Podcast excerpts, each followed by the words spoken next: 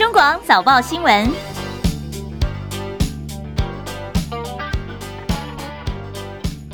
朋友，早安，欢迎收听中广七点早报新闻，我是张庆玲。今天是中华民国一百一十一年十二月一号，今天是十二月的第一天了。好，那么今天的农历是冬月初八。新闻开始，我们来关心一下今天的天气状况。东北季风夹带着冷空气南下，昨天晚上到今天清晨，算是迎来今年入冬以来的最低温，而且气象局还有发布豪雨特报。今天由曾昭成预报员来告诉大家，预报员早安。主持人好，各位听众朋友大家早安。今天东北季风持续影响，所以在中部以北、宜兰地区跟花莲天气都是偏凉的。低温，各地的低温大概也是在呃这些地方低温大概都是在十九、十六到十九度左右。沿海空旷地区的低温可能也会再更低一点点。那在中南部地区，清晨的低温也是只有十九到二十度。整体来整体来说的感受，跟过去几波比起来，是相对来说是真的是比较冷的。今天白天北部跟宜兰花莲的气温回升是有限的，白天的高温也顶多只有二十到二十二度，整天都是非常凉的。中南部地区因为可以见到阳光，所以今天白天的温度可以回升到二十六到三十度左右。感受上来讲，白天是舒适，早晚偏冷的，所以也要留意早晚的日夜温差。下雨的部分是以迎风面为主，基隆北海岸、大台北山区跟宜兰都是整天有雨的，而且是持续有雨的。其中在基隆北海岸，甚至会有大雨或豪雨发生的一个机会。那另外是在中部以北地区，今天也是会有断续有一些阵雨的一个状况。然后在中南部地区，则是一个多云到晴，可以见到阳光的一个天气。另外是风力的部分，今天东北风明显偏强，所以在台南以北，还有花花莲、台东、兰屿岛、恒春半岛跟澎金马的沿海地区，都会有九到十一级的强阵风。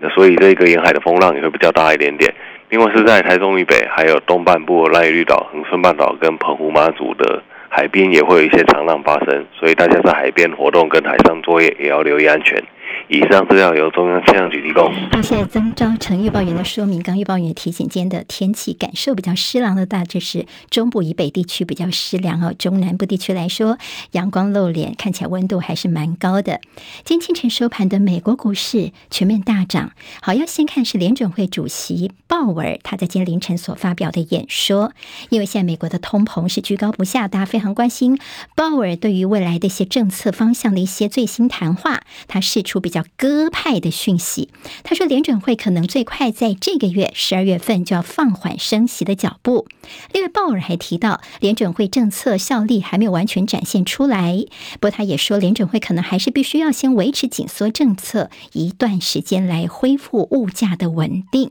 好，今天看到鲍尔释出比较鸽派的讯息，就是说可能会放缓升息的步伐，见道琼斯。大涨七百三十七点，收在三万四千五百八十九点，涨了百分之二点一八。纳斯达克指数涨四百八十四点，收一万一千四百六十八点，涨百分之四点四一。史坦普五百指数涨一百二十二点，收四千零八十点，涨百分之三点零九。涨最多的是费城半导体，费半今天涨一百五十六点，收在两千六百二十六点，涨幅有百分之五点八六。好，这是今天在美股的表现，主要就是鲍尔的谈话由鹰转鸽，似乎也为市场注入了强心针了。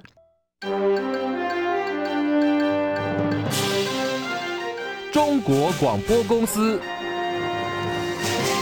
好，现在时间是七点零五分，欢迎回到中广七点早报新闻，我是今天的代班主持人张庆玲。好，今天还是我在空中代班，谢谢朋友，我们的 YouTube 上直播现在正在进行，记得帮我们分享、留言，还有要按赞哦，免费订阅中广新闻的 YouTube 频道，非常谢谢大家。好，来看一下世足赛，从昨天深夜到今天凌晨最新的四场比赛。好，在号号称是大乱斗的 C 组，阿根廷携手波兰晋级十六强，另外在 D 组早早晋级十六强的卫冕。美军法国队呢倒是爆冷零比一输给了突尼西亚，不过因为澳洲一比零击败了丹麦呢，那么在澳洲是闯进十六强，平了队史纪录。在 D 组部分闯进十六强的是法国队跟澳洲。戚海伦的报道。球星梅西领军的阿根廷足球队来到卡达世界杯第一站大爆冷门输球，不过之后两战缴出了二连胜战绩。今天对上波兰，靠着四位不满二十五岁的小将连线，最终以二比零收下胜利，登上小组第一，晋级十六强。波兰虽然不敌阿根廷，还是靠着四分积分和净胜球优势，惊险收下了小组第二的晋级门票。同样 C 组的墨西哥对上沙乌地阿拉伯，虽然有六分钟内连进两球的表现，也曾经燃起晋级希望。不过，关键第三颗进球连续遭到没收，最终虽然二比一击败了沙乌地阿拉伯，但是跟波兰相比，净胜球一球之差，终止连续七届闯进淘汰赛阶段的纪录。另外，在 D 组，澳洲以一比零击败丹麦，尽管突尼西亚在另外一地的比赛靠着哈兹里下半场射门破网，以一比零扳倒卫冕军法国，澳洲还是登上了分组第二，晋级十六强，追平队史纪录。法国虽然不敌突尼西亚，但先前已经。确定晋级。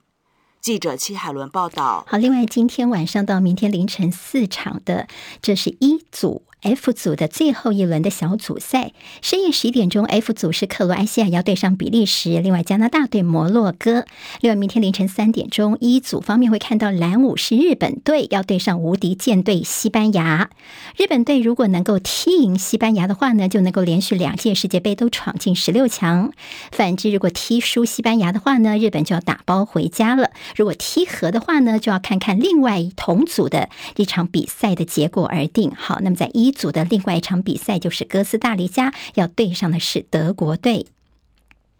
沙乌地阿拉伯的官员说，沙乌地阿拉伯考虑现在要联手希腊跟埃及三个国家共同来申办二零三零年的世足赛。他们说他们会砸大钱来打造最先进的球场。葡萄牙球星 C 罗罗纳度在世足赛开踢之前，他突然跟他的前东家曼联撕破脸，不欢而散。目前待业的 C 罗呢，外国媒体爆料说他可能会转战沙乌地阿拉伯的联赛，年薪高达一点七亿英镑。大约是六十三亿新台币。高龄八十二岁的巴西球王比利经传被紧急送医，他的太太向媒体证实说，比利全身水肿，而且有心脏衰竭。比利曾经在二零二一年切除他的结肠肿瘤，他的身体状况令人担忧哦。那么他现在其实各个器官都出现了肿瘤，在过去几个月，化疗对他好像已经不再有效果了。比利曾经三度帮巴西捧起世界杯冠军，是史上第一人，也是唯一一位被誉为是二。十世纪最伟大的体坛名明星之一，FIFA 甚至直接称他叫做“球王”。不过他在世界杯期间的一些预测，常常被视为是反指标，也引起了话题。像在上个月，他就曾经发文说，这次卡达世足赛呢，他最看好的是自家球队巴西能够封王。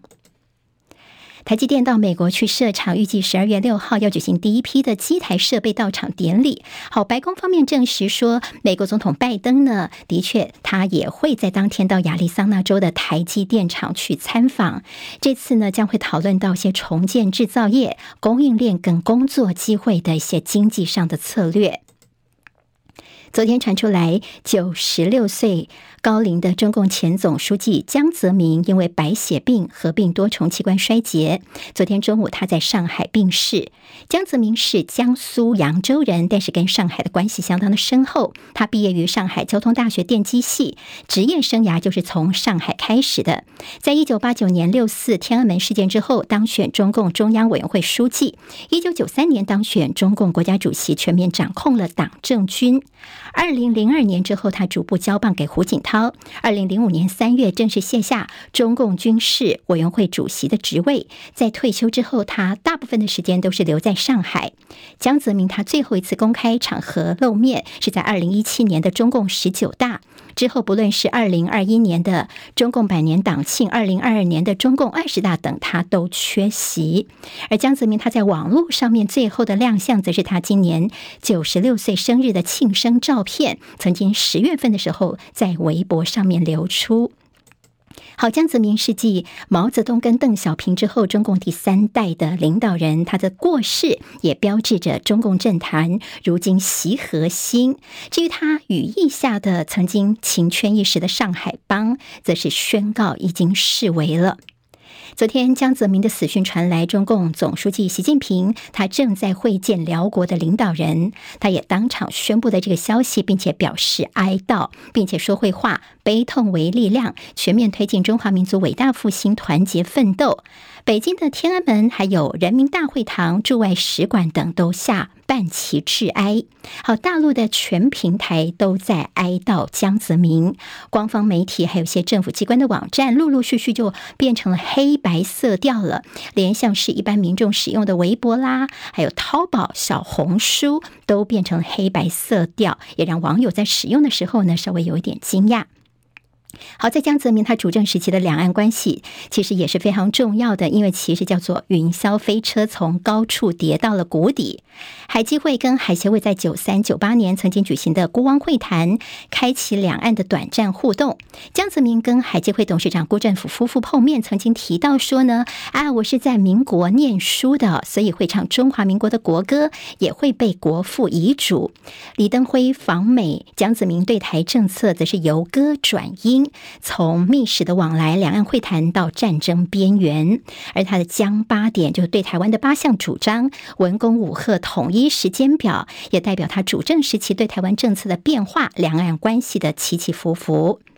江泽民辞世的消息，总统府发言人张敦涵说：“我们有注意到这个讯息，也希望家属能够节哀珍重。”我陆委会则说呢，对于中共历任领导人的作为，历史自有评价。江泽民过世，日本的政治学者易伟之佐子他说呢，在前两次的天安门事件，一九七六年的四五运动，一九八九年的六四学运，各是因为悼念总理周恩来跟前总书记胡耀邦而起的，所以担心说这次大陆会不会因为江泽民的过世，顿时情势又变得紧绷了呢？好，目前大陆之前有反封控的所谓白纸运动，美国国务卿布林肯在今天说重话，他说呢，这政府呢，大规模的压迫行动，阻止人民发声，这不是有利的表现，而是软弱的表现。布林肯并且说，他没有办法评论这现在大陆的一些抗议行动对于习近平的地位会有什么样的影响。而布林肯接受 CNN 专访的时候也谈到，明年初自己会到大陆去访问，这是他第一次以美国国务卿的身份到大陆去。他说，最重要的呢，就是延续美中之间的沟通，确保沟通管道顺畅而且清楚。就双方意见有歧见的时候呢，这样的沟通就特别重要了。香港保安局的邓炳强他说：“留意到香港最近出现的再次颜色革命的雏形，他说现在一定会严正执法。”而大陆学者王义维他说呢：“西方不要指望中国会出现颜色革命。”他说：“现在看到呢，现在大陆的一些事情啊，西方的媒体啊，记者都非常的兴奋。但是他强调说，现在看到那些零零星星的年轻人上街抗议，并不是反对中共中央的领导，也不是反对疫情防控政策。”策本身，而是对于层层加码、一刀切的防疫乱象是有意见的。所以，如果在外界啊，西方觉得说中国会出现这个颜色革命，有这样的幻想是大可不必。的确，在大陆出现一些示威之后呢，各地的松绑防疫措施，昨天一口气听到了好几个地方哦，北京、广州、郑州、哈尔滨、太原等很多地方、很多区都已经准许无社会面活动的人可以不参加全员核酸检测。上海宣布从今天开始解除二十四个高风险地区的管控。另外，在广州市的番禺跟荔湾，则是解除所有的临时管控区。昨天看到了，在广州的疫情记者会上，甚至官员还带头脱下了口罩。大陆郑州转入常态化疫情防控，郑州官方表示，郑州各行业已经大致恢复营业了。CNN 则是分析表示，这么做对美国的苹果或 iPhone 代工厂富士康来说呢，这是一场及时雨。好在数字方面呢，则是没那么漂亮，受到疫情的拖累。大陆昨天所公布的十一月份的制造业采购经理人指数 PMI 降到百分之四十八，是创下了五月份以来的新低。回到国内的疫情，我们指挥中心呢啊，昨天的宣布啊，好，昨天是没有开记者会啦。那么昨天宣布说呢，昨天新增的本土是一万七千六百六十八例确诊，三十七例死亡，在确诊数跟上礼拜三相比较，降幅百分之一。指挥中心发言人庄仁祥说呢，跟这疫情探底、选举了不通报，还有这返乡投票南来北往等因素有关了。不过呢，这疫情的下降幅度虽然不算快，但是百分之十降幅的预期范围以内呢，目前还是在这样的一个范围当中。好，今天是十二月一号，坚守了五百五十五天的口罩令，从今天开始室外可以松绑了，让室内唱歌的话呢，也开放免戴口罩。另外，宴席你可以逐桌去敬茶敬酒哦。当然，什么时候可以全面的解除口罩令，包括室内也解除呢？行政院的首席防疫顾问张上淳医生昨天是这么说的，他说：“因为秋天、秋冬季节，其他的流行病啊、病毒也会跑出来哦，避免大量的病人出现会难以去区分，所以我们必须要稳健开放。在防疫的立场来说，大概他觉得在过年之后再开放室内免戴口罩是。”比较安全的。好，今天开始是户外的口罩令松绑，不过有些事情还是要提醒大家哦，像是台铁啊、高铁、捷运，他们都提醒说，你旅客从车站大厅开始到出站，即便是户外型的月台，都还是要把口罩给戴好。还有就等公车的话，因为在户外有些公车站的话呢，大概不用戴口罩，但是上车之后记得还是要全程把口罩给佩戴好。其实，在户外如果说一些人潮比较密集的时候呢，还是可以。选择戴上口罩的。现在时间是七点十九分，欢迎回到中广七点早报新闻，我是张庆玲。好，我们刚刚在广告时间跟在聊天室 YouTube 上面的朋友互动一下哦，就是从今天开始呢，口罩令的一个户外的松绑。那您如果还是会继续把口罩戴牢牢的话呢，您可以到我们聊天室里面按上一；如果您呢可能能不戴就不戴的话呢，按二。我们来看一看哦，在线上还是蛮多一的朋友，就觉得说，即便在户外呢，还是会把口罩给戴牢。当然，最主要是。哦，有些运动啦等等的朋友呢，就戴口罩其实也是蛮闷的。好，您可以到我们的聊天室里面来聊一聊您的看法。好，我们来看一下政治方面的焦点。民进党昨天礼拜三召开中常会，推举高雄市长陈其迈担任民进党的代理党主席。好，这个部分没有让人意外哦。另外呢，他们也通过成立二零二二大选检讨小组，是由桃园市长郑文灿来担任召集人。但是记者就追问这个陈其迈说：“那你现在是代理党主席，接下来你会不会角逐党主席呢？”他直接的回应说：“不会。”他也说自己代理期间的三大任务。那我想，我在这个时间，呃，临危受命，来担任民主进步党的代理党主席。那我最重要的工作有三项。第一个，我们要谦虚的来面对这一次的败选，彻底的检讨。那第二个就是，我们也随之而来就要面对，包括嘉义市长的选举跟啊台北市的立委补选。呃，全力的啊，大家合作来助选。那第三就是呃，党主席的补选的这选入是我代理党主席最重要的工作啊。那我们也预计在一月中就完成啊这个主席的选举。好在昨天民进党方面呢，他们已经说要开始好好的检讨了。至于在蒋万安辞去立委之后呢，他们现在的立委补选部分，昨天绿营整合的非常快，已经确定要征召吴怡农来出战。吴怡农昨天晚上在脸书上面就说自己感受到责任重大，他也提出了三个选举主轴、两个竞选承诺，说要用最大的努力跟虔诚的心情来争取大家的支持。好，在国民党方面有点头疼了，因为党内呼声高的像是郑丽文啦，还有台北市议员王鸿薇呢，他们都说，嗯，没有想要参加这次立委补选。王鸿薇昨天是这么说的：，呃，我态度其实说了很多次啊，因为呃，这次补选的时间实在太过于紧凑。那呃，因为我刚刚完成市议员的选举。呃，那这个礼拜就要去登记，那这样子的时间，呃，真的是非常尴尬，也说不过去。所以，呃，我个人啊，到目前为止都非常坚定，我没有参选的意愿。事实上，在星期天的晚上，那么秘书长黄建庭就跟我通过电话哦，所以，嗯、呃，当晚我就非常明确的，嗯、告诉秘书长啊，我没有参选的意愿。好像有两席立委要补选，一个就是台北市部分，另外一个是由于许淑华当选南投县长，所以他的立委缺额也要补选。所以国民党昨天已经通过用征召的方式来决定人选，会尽快决定。民众党方面表态说，这次他们不会参与立委补选。有很多的选民劝进黄珊珊来参选啊，那么他也发文表示说自己会继续做自己该做的事情，来守护台北。屏东县长选战的开票争议，国民党候选人苏清泉向法院提出验票、证据保全这两项民事官司，其中证据保全被以证据不足驳回。苏清泉说会提抗告。另外，在申请验票的部分，法院合议庭法官打算在十二月五号下午召开调查庭审理，了解呢阵营所提出的质疑是否符合重新验票的标准。好，屏东县长当选人周春米昨天深夜在脸书上面发文呢，他是。批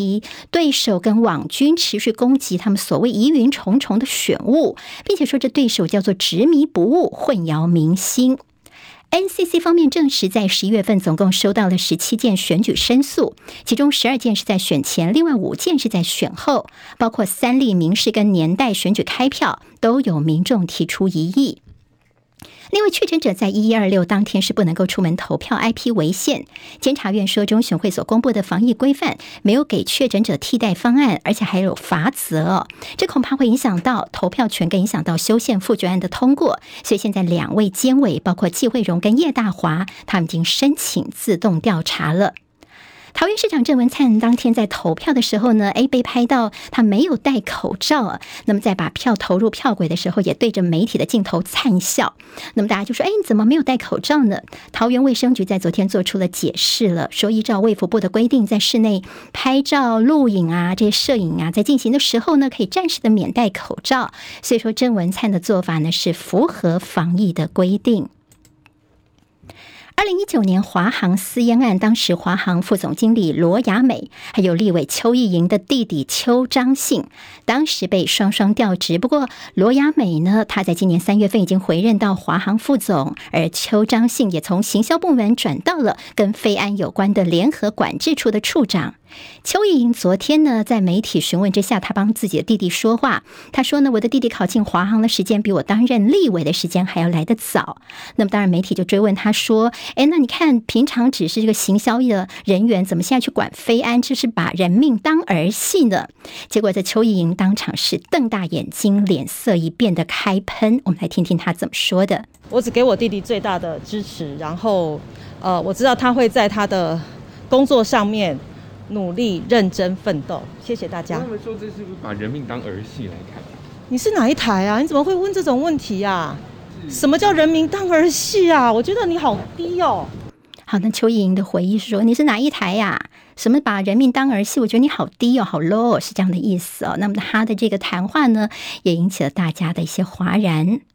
好，昨天呢，在彭文正这媒体人所提出的确认蔡英文伦敦政经学院论文不存在的诉讼，台北地方法院更一审在昨天开庭。智美被通缉的彭文正是透过了视讯开庭。昨天的庭讯重点是勘验论文呢，大家说，哎，是不是会拿出蔡英文总统他的博士论文的原本呢？结果，这委任律师当庭提出的是原稿，让这个法院来勘验。但是呢，彭文正的律师。师还是质疑说这论文的真实性，说这只是算草稿而已哦。法官预知说，在十二月二十三号下午五点钟要进行宣判。好，昨天的法庭上真是乱糟糟的，包括蔡总统啊、律师啊，还有彭文正的律师，大家互相插嘴哦。那么蔡英文总统的律师呢，也。标出了国骂，问候人家妈妈哦。呃，这个蔡英文总统的律师呢，提出了学校寄给他的提交论文准备口试的通知文件、英国签证，还有盖有出入境章的护照正本。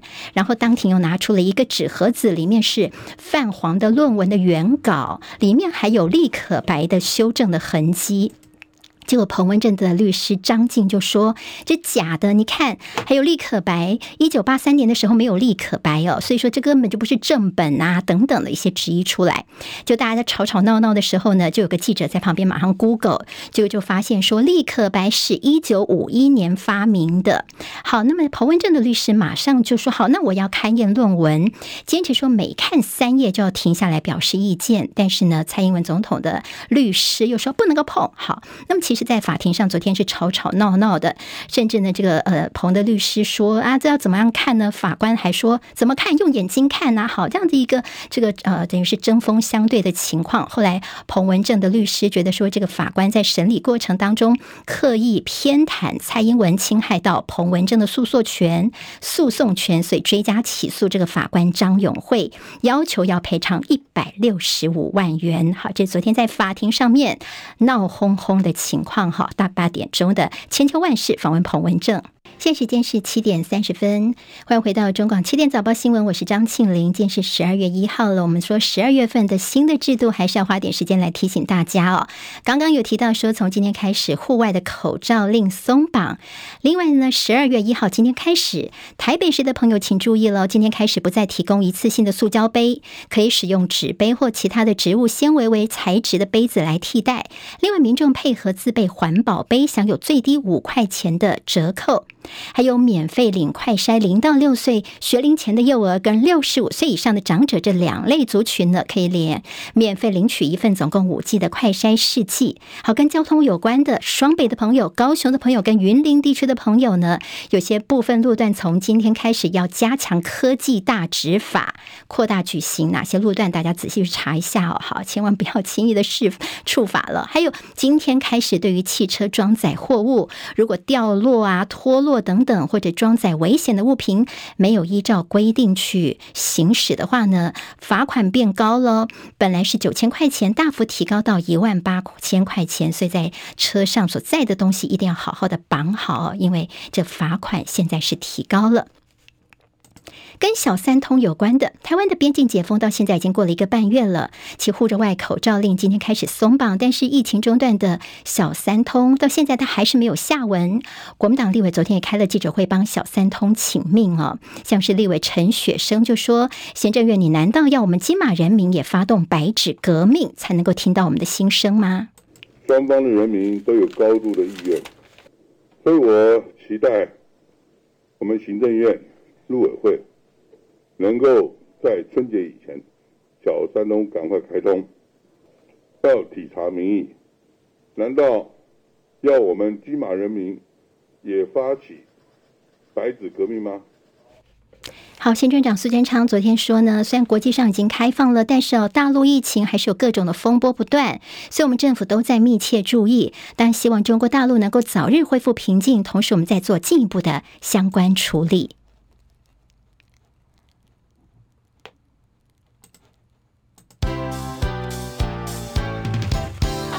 广早报新闻，好，现在时间是七点三十二分，我们进行中广早报新闻第二个阶段的读报时间，快速来了解一下今天台湾的各报的一些新闻重点。好，三个日报再加上旺报，还有两个财经报，到底今天头版都放些什么东西呢？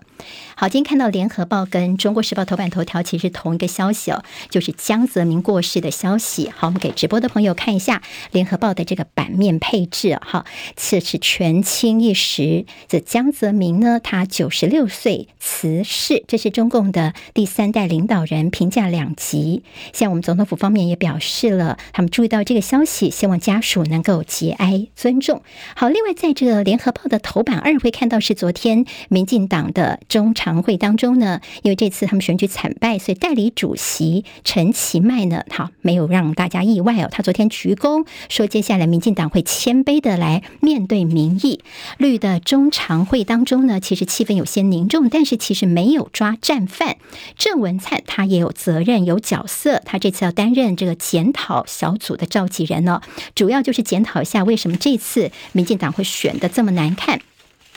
好，我们看到今天在。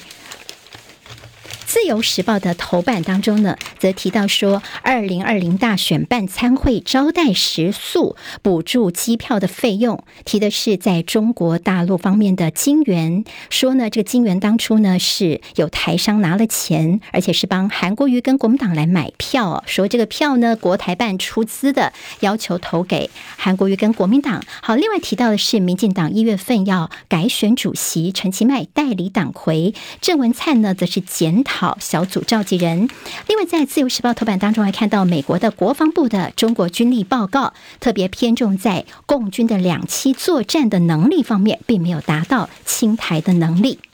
中国时报今天的头版当中，江泽民的死讯，还有就是民进党昨天陈其迈接代理主席。好，今天中国时报说，这江泽民病逝在上海。好，那么其实江泽民的这个病逝呢，还包括陈其迈表态不会参选民进党主席。那么在农历春节之前会选出民进党的新当家。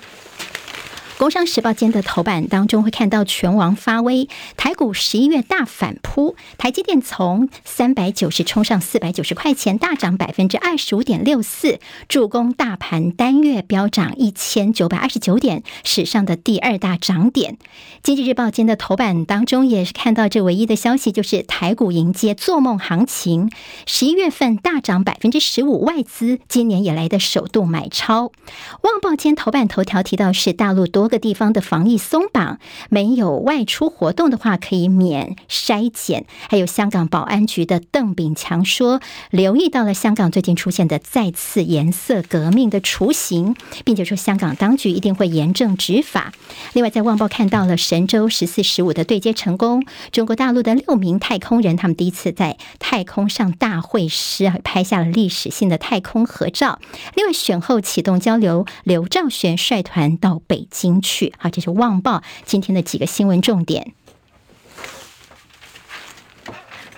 好，我们看今天从联合报的头版头条看起，好，江泽民过世的消息，我们刚刚在前段新闻大概也提到一些哦。这是权倾一时，从主政大陆十三年的中共第三代领导人江泽民，昨天病逝上海，享耆寿九十六岁。总统府方面说，希望家属能够节哀尊重。在二零一九年的时候，是江泽民最后公开露面的身影。他的这个起，呃，之所以能够呢变成是权倾一时的大陆的人物呢，六四事件之后。后他接总书记大位，好，那么这是一个蛮重要的转折点。所以今天《自由时报》也特别提到说，这六四屠杀的最大受益者就是江泽民了。好，他虽然后来江泽民交班给胡锦涛，但是还是在幕后继续的掌权。今天《联合报》在内页的 A 四整个版面，《中国时报》在 A 三，而在《自由时报》呢是在 A 五四分之一版面。好，《中时联合》都是整个全版来讲江泽民啊，包括他对大陆的影响。两岸关系的一些呃改变等等。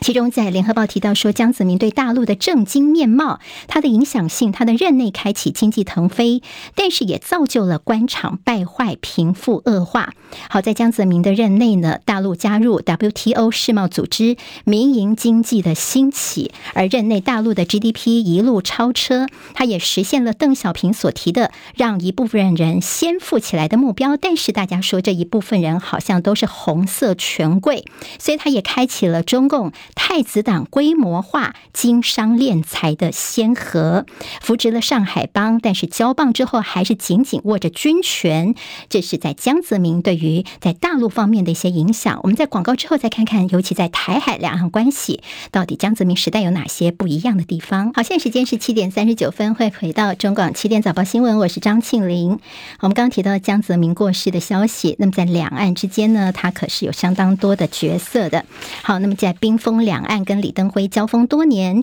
由歌转音，文攻武赫，台海几度风浪起。今天在中国时报的这样的一个江泽民逝世的特别报道，整个全版呢，既谈到了李江执政时期的恩怨情仇。好说呢，在跟李登辉跟陈水扁两任总统，这江泽民呢，他在十三年的这个主政期间呢，曾经有多次跟这个李跟陈之间的一些政治较量，还有授权两岸两会海基海协执行谈判过程。李登辉跟江泽民凭借着双方幕僚所建立的两岸密使的管道，长达十年的密使对话机制，对两岸的当局处理一些重大分歧的敏感议题呢，的确曾经发挥了预预防性沟通的政策作用，所以两岸密使呢，就是在当初江泽民跟李登辉时代哈，那么大家的记忆又稍微的回来了一下哦，他的整个影响力真的非常的久，超过二十七年，而上海帮呢，现在也开始走入历史了。好，我们看到江泽民呢，他其实在谈话当中对台海方面，呃，江八点两岸论、两国论也引爆了两次的台海危机哦。他说不惜武力犯台，文攻武吓是让台湾民众。印象最深刻的将八点跟两国论的这样的一个所引爆的台海危机啊。好，在江泽民时代，另外江泽民跟呃中美关系，其实他在任内呢曾经两度访美，也曾经是中美关系的一个蜜月期。今天联合报提到说，江泽民这个人其实跟这中共其他的领导人不太一样的地方哦，在过去中共建政之后呢，他们的领导人大概每年的出访次数都是个位数，但江泽民可不一样哦，他是少数频频去出访的，他曾经访问超过七十个国家，而且呢，他其实还蛮有些艺文气质的，比如说他会唱京剧啊，在媒体之前拉胡琴啊、吹笛子等等，甚至呢，他英文也很不错，他也曾经的当面的斥责记者用。英文，那么相较于其他的一些中共的政治人物，他其实也蛮能够愿意接受外国媒体的专访，甚至不会去回避一些尖锐问题。好，江泽民呢，其实在网络上面有一个绰号称呼他叫做“蛤蟆”。好，为什么叫他蛤蟆呢？就说呢，他就戴一个黑色的大眼镜，而且他那个穿裤子的时候，西装裤常常都穿很高，高要穿到那个差不多胸部的下方这边哦。所以呢，他有这样的一个绰号。但是，即便是就出现了很多些梗图啦，或者是一些漫画来有点是这揶揄嘲讽他，但是在过去的时候没有听过说因为这个嗯笑他而就是进入监狱等等一个情况哦。好，那么这是跟江泽民有关的奇人奇事。那么有兴趣的朋友，先去找报纸来再进一步看一下哦。好，今天在这两个报纸，还有呃，在中时联合跟自由头版，其实都看到民进党方面在这次选举的惨败之后，当然他们现在也是进入了要检讨的阶段了。所以现在民进党一月中要改选党主席，陈其迈没有例外，没有意外的，他是接任代理党魁。不过，他说呢，下次要正式选党主席时候，我陈其迈是不会参加的。好，这桃园市长郑文灿的角色，他担任整个检讨小组的召集人。他说会到各县市去听取意见。那么在会后，他也开了记者会，说党主席的补选在一月中农历年前就会完成哦。那么陈其迈说他是不会竞选的。好，在民进党方面呢，他们其实都动作都非常的快，昨天也敲定说，在台北市的立委补选这一席是由吴怡农来参加。好，对国民党来说，这现在非常的头疼，因为现在这个蓝营方面，国民党还没有人呃愿意这个让党中央说来征召来出来啊。他们所主意的人，其实根据民调，就最近他们做了一个民调，呃，几个人选王鸿薇、王浩，还有郑丽文，甚至这杨永明教授都有去征询，也做了些民调。好，第一的是王鸿薇，那么现在民调第二的是。郑丽文，但是王鸿薇跟郑丽文他们两个人都表态说他们不参选哦，他们没有打算要参加这次立委补选。那王鸿薇昨天呢，其实他也说自己不是避战，但是呢，自己才刚刚完成议员的选举，如果这时候跑去登记立委的话，一定会被叫做落跑这样的一个名字哦。那其实呢，这个王宏伟他也强调说，他对于中选会这次的人补补选的安排的很快，他心里面是觉得是有一些这政治阴谋的，因为说你这些安排真的是很不利这参选议员的人，如果他们要转换跑道的话的一个情况哦。所以现在今天在联合报的这个新闻分析就说，团结率现在对上了内耗蓝。好，在国民党的这个立委席次，其实在立法院当中已经是比民进党少很多了，现在一席都不。不能够少，但是呢，吴一农他当初是算输给了蒋万安，但这次是吴一农插旗的本命区，现在又是他出来哦，所以蓝军现在已经是坐立难安了。好，中选会这次还被让大家来质疑的，就是说你的补选的公告的时间还记得吗？这蒋万安一宣布之后哦。那马上中选会就说好，一月八号我们要做补选，那么这个礼拜就要登记了，时间上非常的快，甚至呢，在今年刚选上这个议员的这些人呢，他们才十二月二十五号才正式的就任，好，这中间其实跟过去哦，在中选会补选的这个时程，过去可能两个月，现在一个月的时间压缩的非常紧哦。好，那么在绿营这边，其实早就已经该迁户籍的、该做什么的，早就已经准备好了。蓝营这边好像感觉上有点后知后。觉导致于现在呢，还找不到人出来站哦，所以现在主客位恐怕会有些异味了。好，这是在蓝营现在所面临到的头疼问题。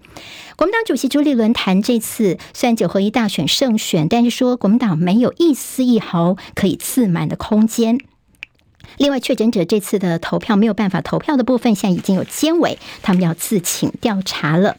好，我们看到在民进党内的一个问题，但陈其迈他不选党魁。联合报今天呢，在报纸内页当中告诉大家说，郑文灿有没有可能来接受挑战呢？昨天郑文灿接民进党主席的可能性，他其实没有话说死哦。那么他等于说也被大家觉得说有这样的他接党主席的揣测。另外在内阁部分呢，因为苏贞昌他被蔡英文总统给慰留下来了，那昨天苏贞昌呢，其他愿意继续留下来，在党内这杂音到现在都是还没有呃是消除下来的，所以在传出说内阁在明年的一月份还会小幅改组，但知情人士说呢，虽然苏贞昌不走，那小改组好了，那小改组有可能是一月份的立法院休会之后，也可能呢会更晚一点点呢、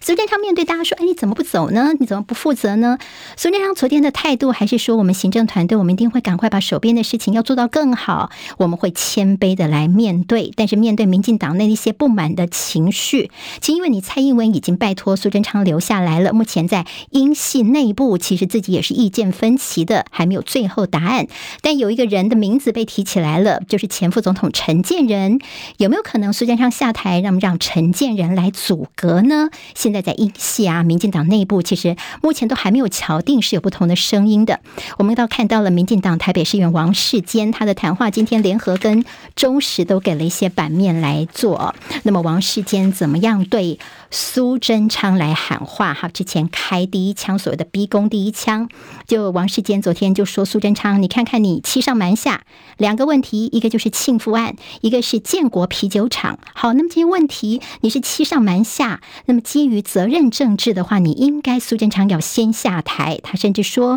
如果整个社会都要你苏贞昌下台，你最后恐怕是晚景凄凉啊！这、是王世坚呢对于这个苏贞昌的谈话。好，内阁改组酝酿中生代的接棒，像徐国勇有可能会去接党职。然后现在的几个，包括林佳龙啦、林佑昌、潘孟安，还有郑文灿，接下来在民进党内的中生代接棒，这样的呼声是越来越高了。好，不止他们哦，他们的一些其他的市府的团队等等，跟着一起下台之后，听说现在呢，呃，各部会都已经在清查空缺了，甚至有些国营单位，到时候这些人怎么安插呢？现在民进党内也正在琢磨呢。中国广播公司。好，现在时间是七点四十九分，欢迎回到中广七点早报新闻，我们最后一个阶段的读报时间了。我们刚刚提到，在民进党这边的一些呃酝酿的中生代接班呐、好，那么其实还有很多的人要安插，不过还好位置也蛮多的啦。但是沈荣金跟王国材呢说会转进到国营事业。好，那么另外昨天有个消息是，联合报当中会看到，今天还有后续哦，就私烟案之后的这个罗亚美跟邱章信，邱章信是谁呢？还是邱意莹的弟弟？昨天传出来。是说邱彰信哦，他在华航内部，好，今天开始升官了。好，他现在去跟这个呃飞安有关的叫做联合管制处的处长。结果今天联合报进一步说，我们去查了一下，在监察院的政治现金网去了解之后，发现说，包括了罗雅美跟邱彰信这两个人呢，在私烟案爆发之后，都对绿营有政治现金。罗雅美捐了二十万元，邱彰信捐了十四万元。华航内部人员说，这根本。就是捐钱表忠哦，好，之前呢，虽然私烟案，所以他们稍微的就离开原职了，但是现在慢慢的也回到了他们的位子上去了。那么这种已经让大家觉得很多的疑问了。至于昨天邱意莹为自己的这个弟弟说话时候骂媒体说你好 low，这个等一下您可以回去听听，我们前面新闻也有提到哦。今天在联合报有提到，就是特权跟跋扈，绿营败选的照妖镜。好，说是民进党的九合一选举的败选，那么包括了呃侧翼啊、网军的横行、国家机器的出征，甚至所谓的绿能你不能等等。好，现在那些卡位的事情，包括邱彰信的问题啊、邱意莹出面护航的情况，那么也是民进党败选的一个照妖镜，让大家看的是非常清楚的。好，其实，在民进党方面，昨天在中常会当中哦，大家就说，哎，是不是会讨论一些什么样的一个呃抓战？战犯哈。昨天柯建铭呢，在昨天的中常会当中，已经一开始就开宗明义跟大家说，嗯，不要抓战犯啦，好，大家都要一起负责。那所以黄成国啊，还有那个这个何志伟之间呢，其实昨天他们也就比较没有针锋相对的情况了。中国时报今天谈到说，绿营的败选，蔡英文说不要就个人的派系问题来检讨。新闻透视中时提到了不检讨蔡苏，民进党恐怕是难食民众的心。